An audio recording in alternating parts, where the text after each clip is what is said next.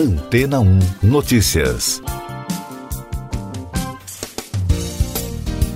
Bom dia! Com o avanço do programa de vacinação, do turismo e as viagens de trabalho, além do reforço das medidas e protocolos relacionados à Covid-19, o mercado de segurança eletrônica vem crescendo 8% ao ano no Brasil, segundo dados da Associação Brasileira das Empresas de Sistemas Eletrônicos de Segurança, a ABESE. Isso ocorre porque as plataformas precisam correr atrás de inovação para auxiliar no controle de segurança.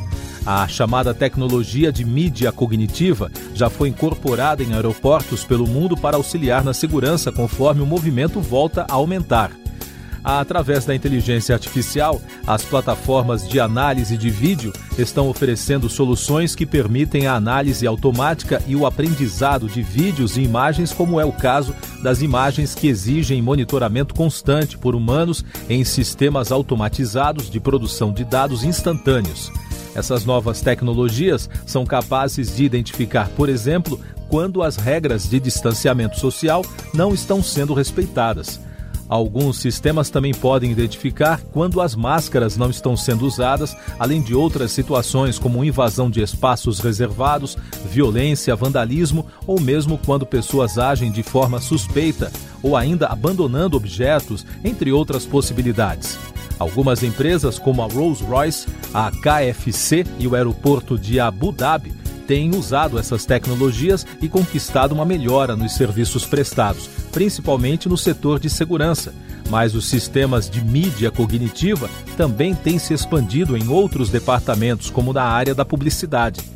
Entre as fintechs, empresas que reúnem tecnologia a serviços financeiros, e as govtechs, empresas que aplicam tecnologia a serviços públicos, as martechs mobile, que conciliam o marketing e a tecnologia ao mobile, já se tornaram uma forte tendência de mercado e deram origem à chamada publicidade cognitiva, que está revolucionando as experiências dos consumidores com as marcas. E daqui a pouco você vai ouvir no podcast Antena ou Notícias. Senado derruba a medida provisória com mini reforma trabalhista. Bolsonaro recorre da decisão de Faquim sobre inquéritos de ofício. Julgamento do marco temporal indígena no Supremo Tribunal Federal será retomado nesta quinta-feira. O Senado Federal rejeitou na noite de ontem a medida provisória da mini-reforma trabalhista, que renovaria o programa de redução de salários e jornada de empregados por 47 votos a favor da rejeição a 27 contrários. Com isso, o governo não poderá editar a medida provisória, como previa a equipe governista. O presidente da Câmara dos Deputados, Arthur Lira, criticou o resultado. O presidente Jair Bolsonaro recorreu da decisão do ministro Edson Fachin do Supremo Tribunal Federal de arquivar a ação que questionava o tribunal de abrir investigações por conta própria, sem o aval do Ministério Público Federal. Fachin decidiu que a ação protocolada pela Advocacia Geral da União e assinada pelo presidente era improcedente. O STF suspendeu na quarta-feira o julgamento do marco temporal na demarcação de terras indígenas.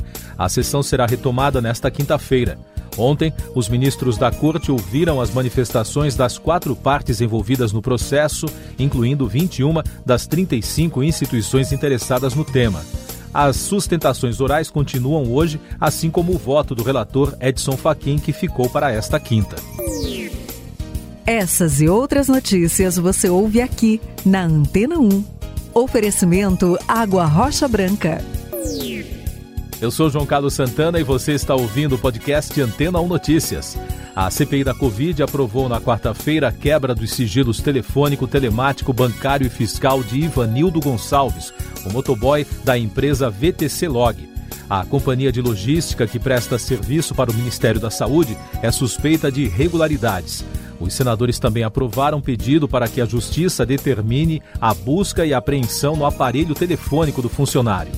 O empresário Marcos Tolentino, previsto para depor na quarta-feira, não compareceu porque está internado após ter passado mal na noite de terça. Nesta quinta, a CPI recebe Marcone Ribeiro de Faria, suposto lobista da Precisa Medicamentos. Ele tentou evitar o depoimento com o atestado médico, mas após contato da comissão com o Hospital Sírio-Libanês, o documento foi invalidado. Destaques internacionais: o governo de Portugal reabriu a ponte aérea com o Brasil na quarta-feira, depois de um ano e meio. Os turistas brasileiros não precisam mais fazer uma quarentena, mas devem mostrar um comprovante de teste negativo para a Covid-19. A Itália ampliou a obrigação do uso do passe verde, uma espécie de passaporte da Covid, que mostra que a pessoa recebeu ao menos uma dose da vacina contra a Covid, um exame negativo ou se recuperou da doença. O documento será obrigatório para quem viaja em trens de alta velocidade, aviões, balsas e ônibus interregionais.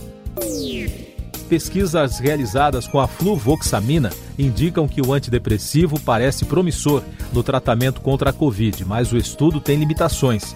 A droga ajuda a aumentar a quantidade da serotonina no cérebro e no corpo, e os resultados mostraram que os pacientes testados tiveram 31% menos chances de ser hospitalizados. Os dados são positivos, mas os pesquisadores alertaram que é preciso cautela, já que o estudo ainda não foi revisado pela comunidade científica. Os números da pandemia. O país registrou na quarta-feira 703 mortes por Covid-19 e soma agora 581.228 óbitos desde o início da crise. Os números mostram a menor média móvel de mortes nos últimos sete dias desde 29 de dezembro. Os estados do Acre, Amazonas, Amapá e Rondônia não registraram óbito em 24 horas. Em casos confirmados, o país totaliza 20 milhões e 800 mil infecções, com mais de 25 mil diagnósticos em 24 horas. E o balanço da vacinação contra a doença aponta que a população que está totalmente imunizada contra a Covid chega a 29,79%. São mais de 63 milhões e meio de doses aplicadas. Mais um giro com os destaques nacionais. O presidente Jair Bolsonaro vetou partes de um projeto de lei que revoga a Lei de Segurança Nacional de 1983. Cabe agora ao Congresso Nacional, em sessão conjunta, analisar em 30 dias os vetos presidenciais. O ministro do Supremo Tribunal Federal, Alexandre de Moraes, negou um recurso do ex-governador Wilson Witzel contra seu impeachment determinado em abril pelo Tribunal Especial Misto do Rio de Janeiro por falta do recolhimento das custas processuais no prazo devido. Witzel foi condenado por crimes de responsabilidade na área da saúde. O Tribunal de Justiça de São Paulo rejeitou o recurso apresentado pela defesa do presidente do PTB, Roberto Jefferson, e manteve a determinação para que ele indenize o ministro Alexandre de Moraes por danos morais. Os desembargadores também ampliaram o valor para 50 mil reais. Neste caso, o parlamentar havia vinculado Moraes em entrevistas a uma organização criminosa. A terceira turma do Superior Tribunal de Justiça decidiu por unanimidade que a divulgação de conversas de WhatsApp sem o consentimento dos participantes ou autorização judicial gera o dever de indenizar sempre que for provado prejuízo. O julgamento foi baseado no recurso de um homem que fez captura de tela de conversa de um grupo no WhatsApp e divulgou as imagens sem autorização. Ele já havia sido condenado a pagar 5 mil reais por um dos participantes que se sentiu ofendido. Noticiário Econômico. A Câmara dos Deputados aprovou na noite de quarta-feira o texto base do projeto de lei da reforma do imposto de renda, por 398 votos a favor e 77 contra, com cinco abstenções. Nesta quinta, os deputados devem analisar os 26 destaques do texto antes que a matéria seja encaminhada para o Senado Federal. De acordo com dados do Instituto Brasileiro de Geografia e Estatística, o produto interno bruto brasileiro recuou 0,1% no segundo trimestre, na comparação com os três primeiros meses do ano. O resultado mostra que a recuperação da economia brasileira perdeu fôlego no período. Segundo analistas, fatores como pressão inflacionária, juros em alta, crise hídrica, tensão política e questões fiscais têm deteriorado o cenário econômico do Brasil. Ministro da Economia Paulo Guedes disse em evento da Frente Parlamentar Brasil Competitivo que o resultado do PIB mostra que a economia andou de lado no segundo trimestre, com estabilidade, naquele que, segundo ele, foi o trimestre mais trágico da pandemia. Meio Ambiente. Um relatório divulgado pelas Nações Unidas na quarta-feira afirma que o número de desastres naturais, como inundações e ondas de calor, causados pela mudança climática, aumentou cinco vezes nos últimos 50 anos. Como resultado desse cenário, mais de 2 milhões de pessoas perderam a vida e os prejuízos materiais chegaram a 3 trilhões 640 bilhões de dólares em perdas totais. No Brasil, o programa Queimadas do Instituto Nacional de Pesquisas Espaciais, o INPE, identificou 28.060 focos de queimadas no mês de agosto. Como o uso do fogo no bioma está proibido desde 29 de junho, por meio de decreto do governo, os pesquisadores afirmam que todos os focos de incêndios registrados no mês passado foram ilegais. O Mundo dos Dinossauros, o maior esqueleto de Triceratops com 66 milhões de anos de idade, será leiloado em 21 de outubro na Casa de Leilões do U, em Paris. O espécime de 8 metros, apelidado de Big John, tem um crânio de mais de 2 metros de comprimento e 2 metros de largura. Espera-se que a venda do dinossauro arrecade até 1 milhão e meio de euros. Cinema. A Paramount adiou as estreias de três lançamentos nos cinemas americanos: Top Gun Maverick, Missão Impossível 7 e Jackass para sempre. O anúncio ocorre no momento em que aumentam as preocupações dos estúdios com o crescimento de casos de Covid-19 nos Estados Unidos, causados pela variante Delta, o que deve impactar nas bilheterias. Último destaque do podcast Antena 1 Notícias, edição desta quinta-feira, 2 de setembro.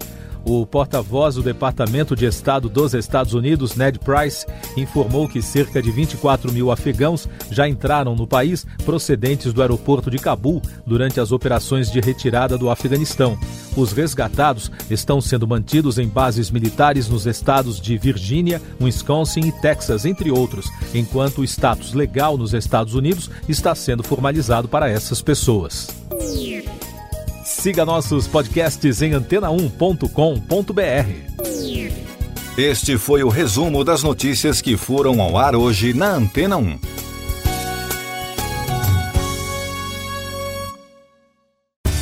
Depois de tanto conteúdo legal, que tal se hidratar com água rocha branca? O consumo regular de água durante o dia traz benefícios para a saúde, como, por exemplo, manter a pele bonita e hidratada. Rocha Branca, da fonte direto para sua casa.